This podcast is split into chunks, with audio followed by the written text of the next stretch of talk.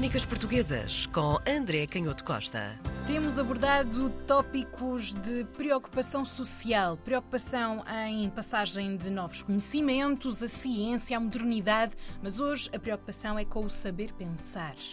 Muito bem, é exatamente isso que nós vemos nesta segunda metade, a começar a segunda metade do século XVIII, a organização de uma nova forma de ver o mundo porque a curiosidade começa a ocupar, um, percorrer outros territórios diferentes daqueles que vinham a ser explorados desde a antiguidade clássica, como a astronomia, como a própria matemática, e uh, a curiosidade começa, portanto, a expandir-se noutras direções. E temos livros muito curiosos, alguns já surgiam finais do século XVII, sobretudo em Inglaterra, começam a ser mais comuns no sul da Europa ao longo do século XVIII, que é uma certa mistura de várias disciplinas, diríamos nós hoje, portanto, de várias abordagens, de vários temas, de vários assuntos, mas com uma preocupação de escrutinar, de descrever aquilo que o observador vê diante de si, sem grandes preocupações inicialmente de encontrar causas para as coisas. Portanto, há uma nova coragem, podemos dizer, de uhum. um, considerar, contemplar a realidade. E isso dá origem a livros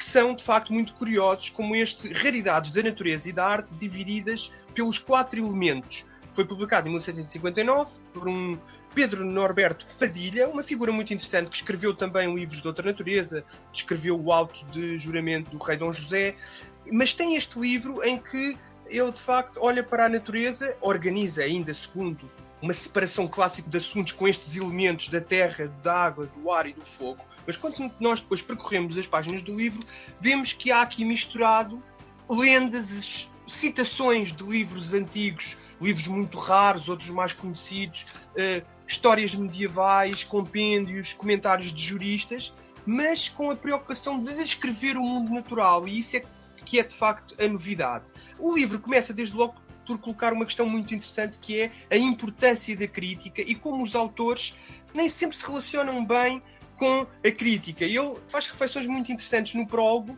diz que os críticos e as moscas são duas coisas escusadas no mundo, porque só servem para amofinar, para incomodar a gente e manchar toda a preciosidade em que se põe. Ele está a dizer isto, mas está a dizer isto pela boca de outra pessoa. Está a citar um autor ao dizer que esta coisa da crítica e da existência de críticos é uma coisa que à partida é muito incómoda, é chata, temos que lidar com eles. De facto, era escusado haver no mundo os críticos e as moscas. Mas depois começamos a ver que a visão dele é um pouco mais sofisticada. E ele depois vai buscar outro exemplo do grande escultor clássico Apeles e diz que o Apeles costumava expor as suas obras ao vulgo, ao povo, para que fossem apontados os defeitos dessas obras eh, esculpidas pelo artista e que certa vez chegou até a aceitar os conselhos de um sapateiro.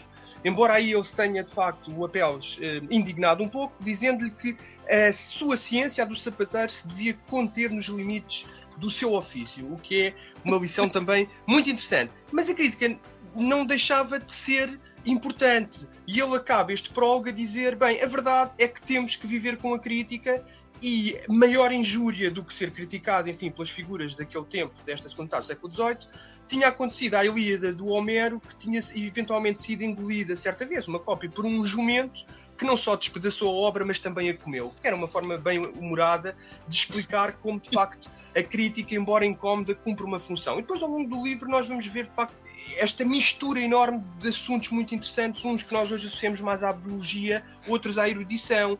Eh, há capítulos sobre a força da imaginação, as doenças raras, velhos que conservavam o vigor da mocidade no entendimento e na memória, excesso de memória, mas depois também vemos capítulos sobre sátiros e centauros, que eram figuras mitológicas da antiguidade, capítulos sobre a raridade das árvores, sobre as formas extravagantes das pedras, sobre os rios eh, que mudavam de direção ou que tinham correntes mais estranhas, sobre as plantas do mar, ehm, sobre a, maravilha que é o inseto da traça, sobre o descobrimento pasmoso dos inumeráveis olhos que tem a borboleta. Isto depois também misturado com aquedutos maravilhosos, a delícia e grandeza das estradas de Roma. Bem, o que nós vemos aqui é que de facto há este conjunto de assuntos muito diferentes que há uma preocupação de juntar muitas das vezes coisas que são lendárias com descrições que nós hoje dizemos mais acertadas dos autores antigos, uhum. mas o que é muito interessante é de facto esta vontade de não escolher a partir de nada.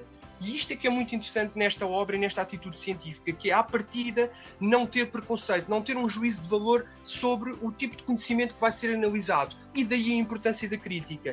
É que o Pedro Norberto Padilha, que era um homem que em 1725 se fascinou com a cidade de Paris quando a visitou e com a geometria do alinhamento das ruas, e que lembrava uma frase do Duque de Ossuna, que certa vez teria dito a um embaixador de Portugal que, enfim, estava cansado de ter andado toda a vida com o coche cheio de duques tolos, podendo-os trazer aos coches cheios de fidalgos discretos. E terminava o Pedro Padilha a dizer que Paris, o que era espantoso em Paris, é que Paris era para todos.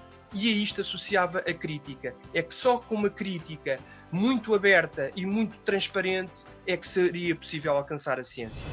Crónicas Portuguesas com André Canhoto Costa.